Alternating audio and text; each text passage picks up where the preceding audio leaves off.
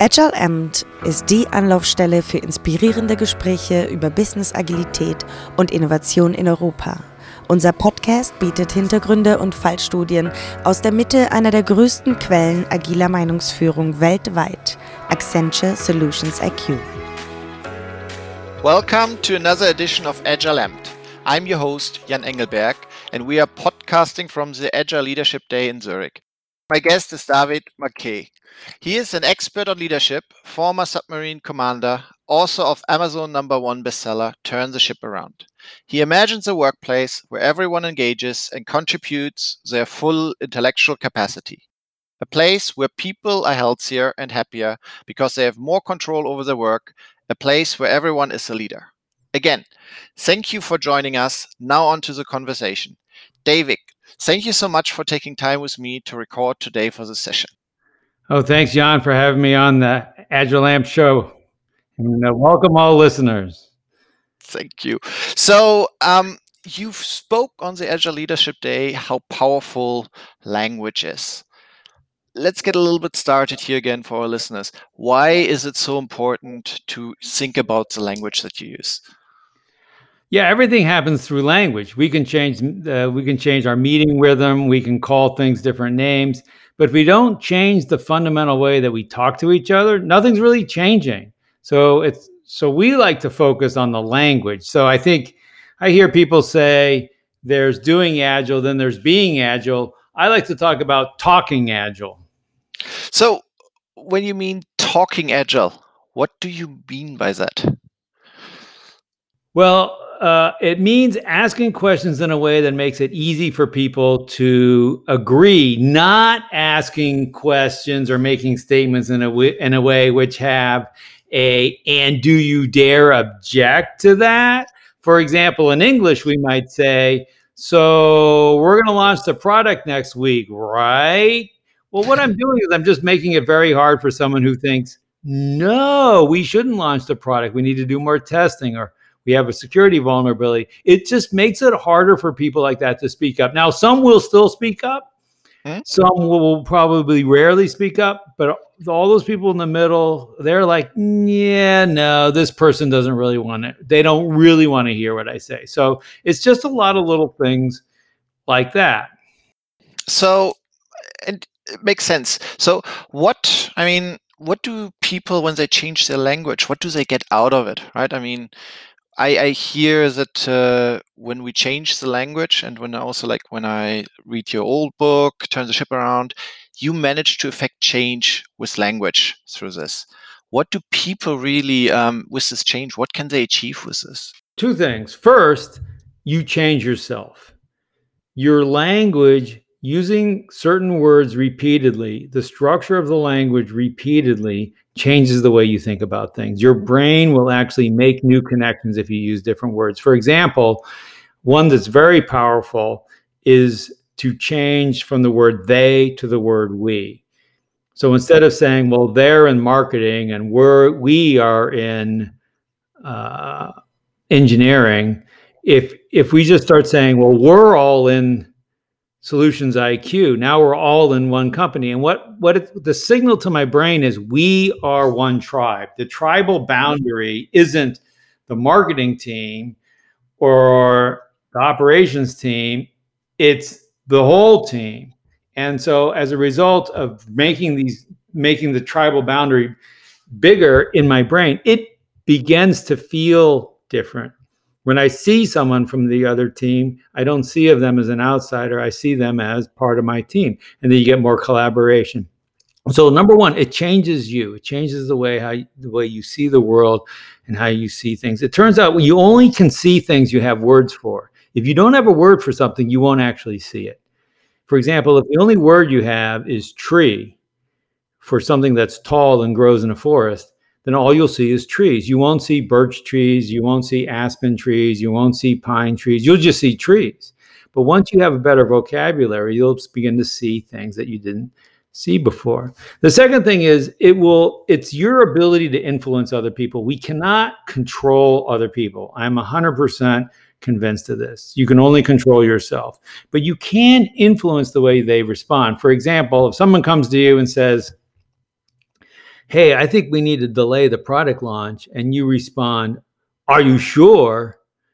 They're going to give a certain response. Probably they could say no, they could say yes, they could say, I don't know, but there's going to be a certain kind of response that you're going to elicit. If you say, how sure are you on a scale of 1 to 99 you're going to get a different kind of response it's probably going to invite more thinking and this this notion that we ask people these binary questions puts people in boxes i'll give you another example i see all the time and that's when we ask people if they're okay so for example you see someone trip on the sidewalk people rush up to that person and are you okay are you okay it's a binary question few people want to admit they're not okay. So what does everyone say? Yeah, yeah, yeah, I'm fine. I'm fine. I'm I'm I'm fine. Leave me alone.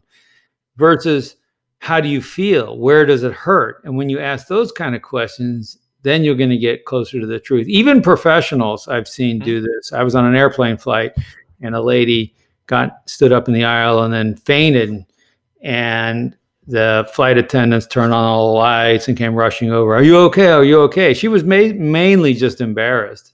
Yeah, yeah, I'm fine. Anyway, she they put her in the seat next to me because it was empty, and and I said, "Well, how are you feeling?" Now she starts to talk, and the reason she's not telling the other people how she feels, it's not because she doesn't trust them or she doesn't like them. It's just because they're asking the wrong question.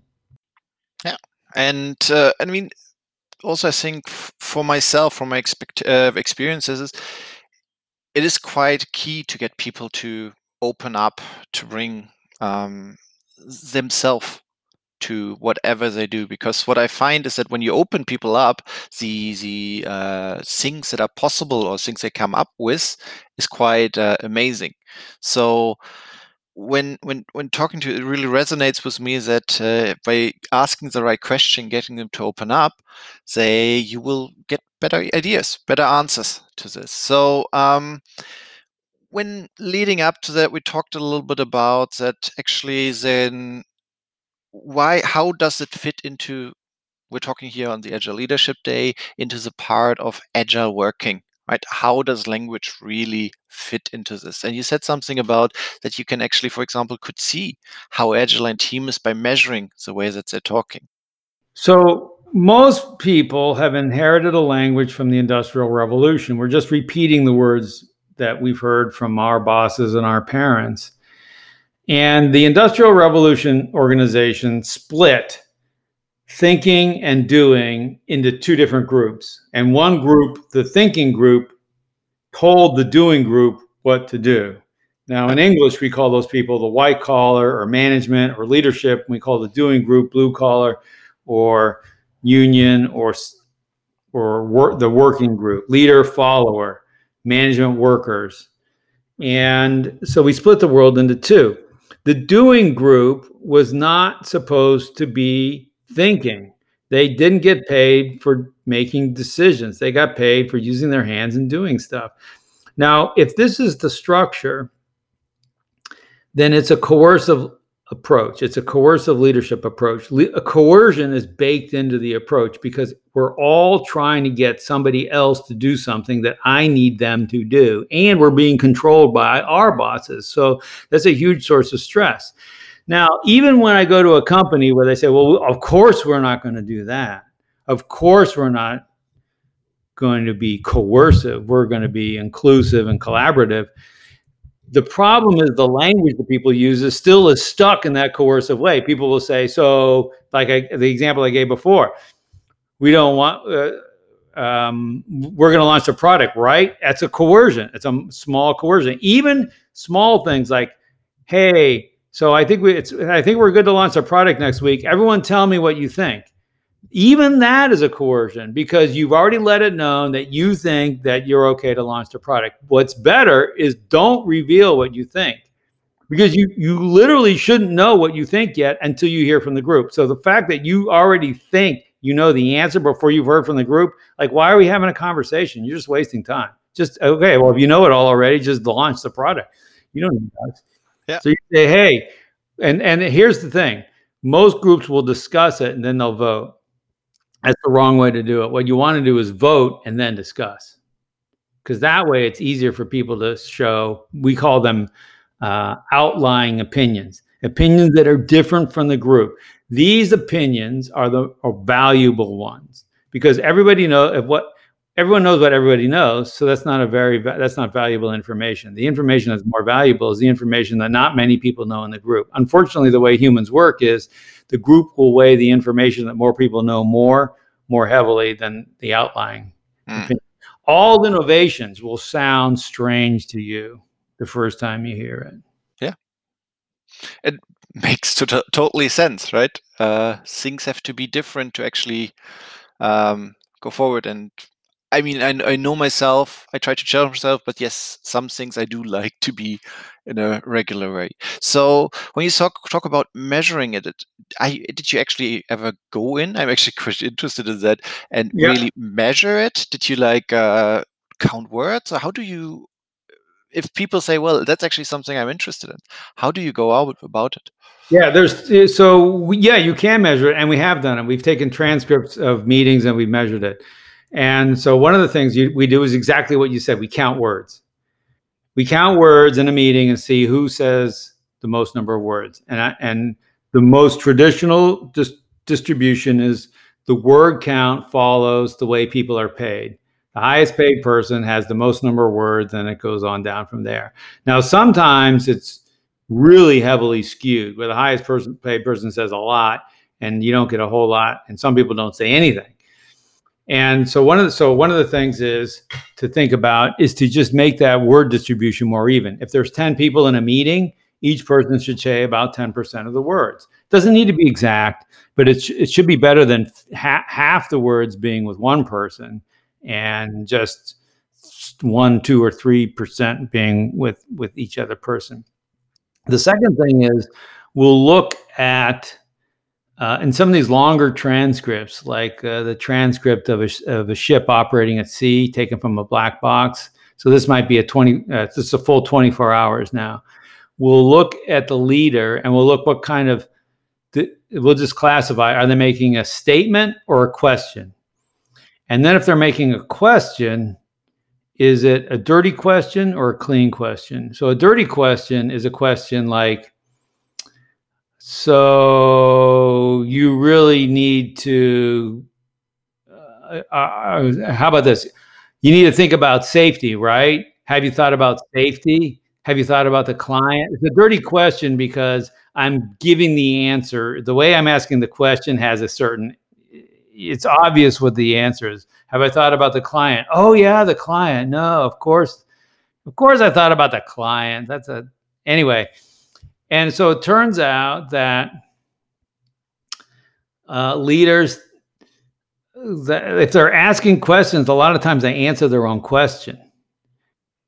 Hey, are we ready to launch the product next week? I mean, I think we're I think we're ready. I mean, we've done all this testing. So in other words, we're answering our own questions. So that would ca- that we would count that as a dirty question. And so what we're really interested in is the clean questions, which are questions that have no bias in the way the question is asked.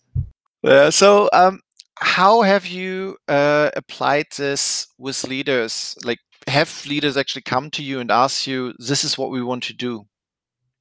Yeah, well, we we did some work with Accenture actually, and uh, we have a VR game. We partnered with a a company called RH Resourceful Humans in Berlin. We developed a VR game, and we got a bunch of exec- uh, Accenture executives in VR goggles uh, up in the Frankfurt office, and we had a meter which counted the number of words that each person said. And so we could display that in real time. And it turns out that so this is a, this is a VR simulation where you're in a submarine. Yeah. So of course we're putting people in a situation that they don't know. There's no reason for them to know how to operate a submarine. So there's a certain amount of stress and they would take the goggles off, say, "Oh yeah, yeah, she, she, that's exactly the way everyone's acts exactly the way they actually act at work." So that's that was kind of fun. Mm-hmm. But the thing that a couple things were really interesting to me. Um, one is we'd ask people, "Hey, before we show them the score, we'd say who talked the most and who talked the least," and they everyone always got it right. You don't need to to count words to get a sense of this. People humans are pretty good at assessing this. And then we'd say we noticed times when someone wasn't saying anything. And say the engineer was not saying anything, but it was checking a bunch of things on their panel, and we record it. And then we say, "Hey, we noticed here for about a minute you didn't that that you were checking all these things. What was going on? Oh, well, I was really confused. I wasn't sure what to do." And, and then we said, well, we, I also noticed that you didn't say anything. You didn't say, hey, guys, I'm confused hey guys, I'm not sure what to do. Hmm. they would say, well, I don't know why I didn't say that. It seems obvious now that I should have said that, but it's just not something we say at work. Mm-hmm. So we eh, there's a vulnerability in the language of saying of just simply stating I'm lost, I'm confused, I don't know what to do next. I even if it's something like, hey, I got two two ideas.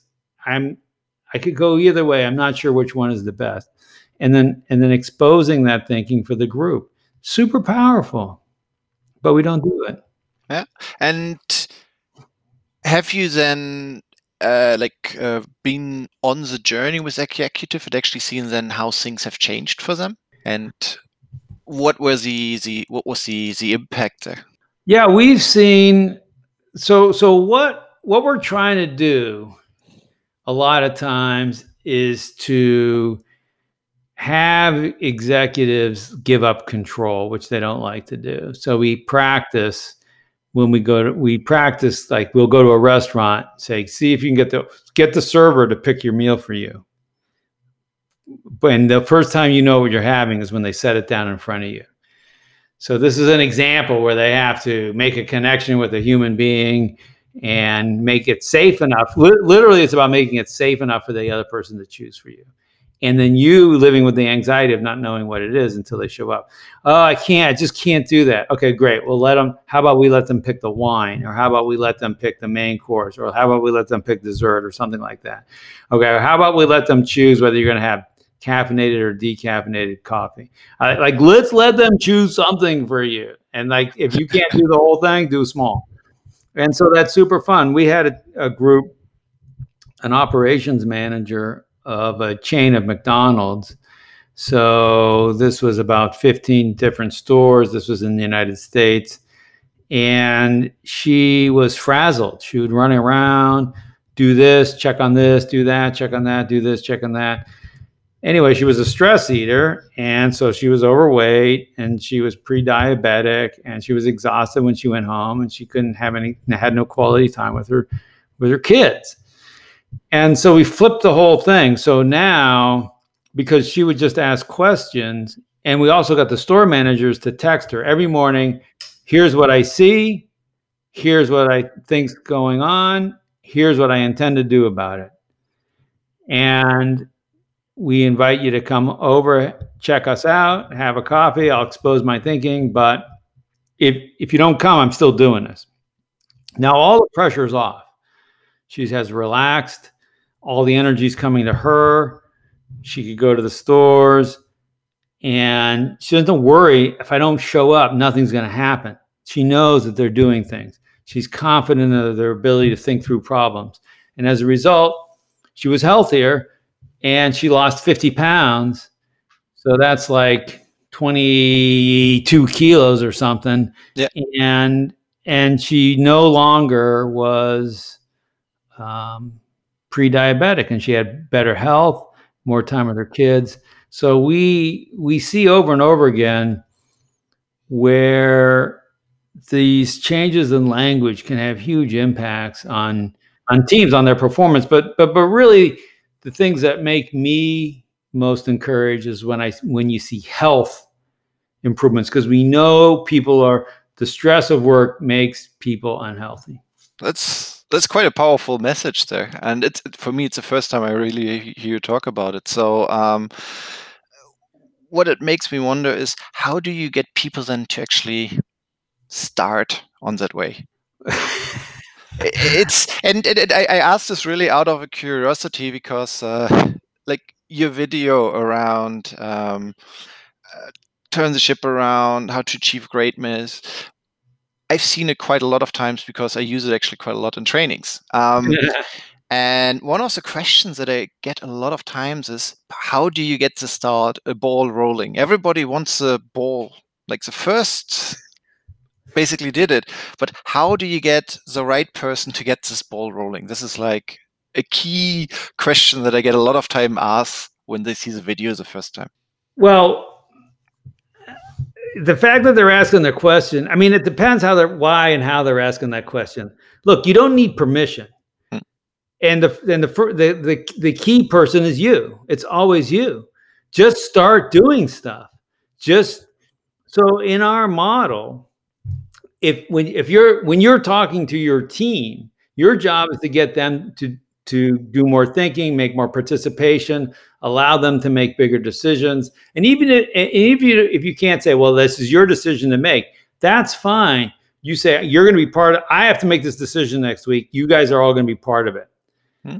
And so we're inviting them to higher levels of thinking. So instead of telling people what to do, what do you see? What do you think? What would you do if I weren't here? What do you intend to do?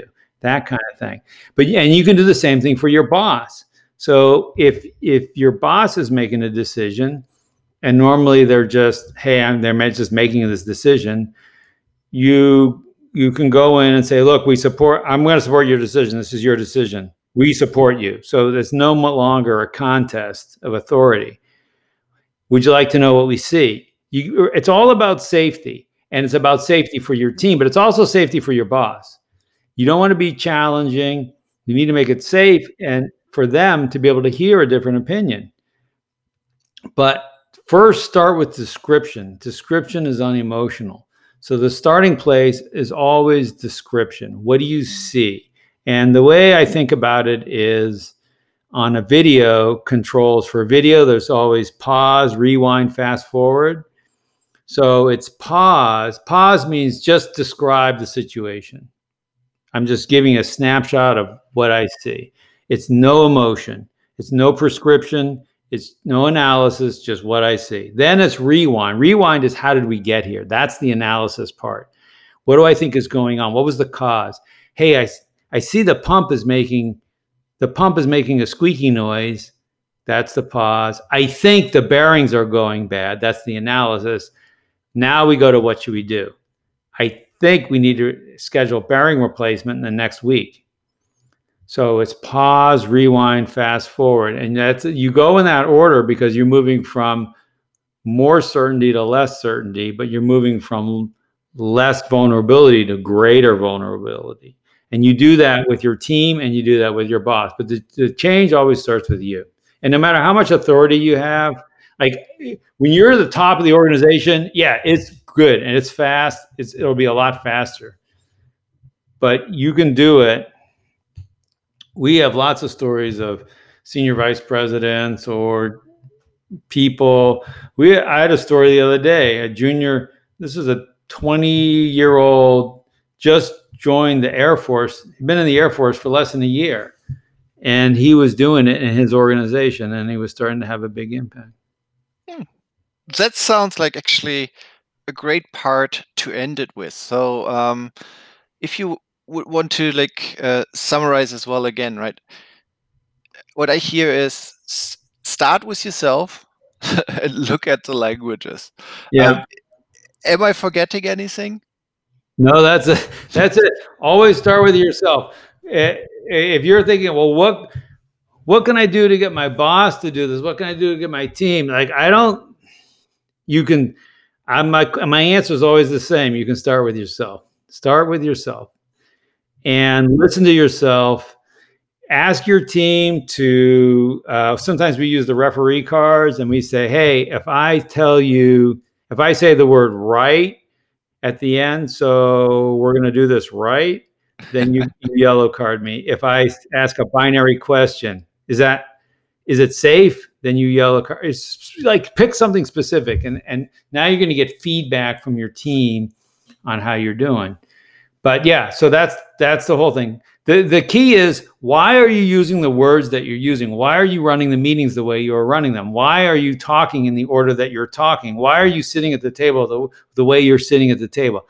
Question every one of those things because if you aren't questioning them, then the way you're doing them is exactly the same way uh, Henry Ford, uh, Daimler, who invented the automobile, Andrew Carnegie, and all those people from the 1800s. You, that's the way they ran their organizations. Very good last words. So, David, I really appreciate the time with me today. Um, thank you again for listening to this edition of Agile Amped. If you learned something new, please tell a friend, co-worker, or client about this podcast and subscribe to hear more inspiring conversations.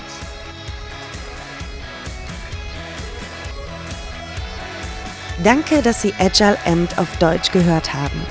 Weitere inspirierende Gespräche und Talks finden Sie auf unserer Website de.solutionsiq.com. Bis zum nächsten Mal.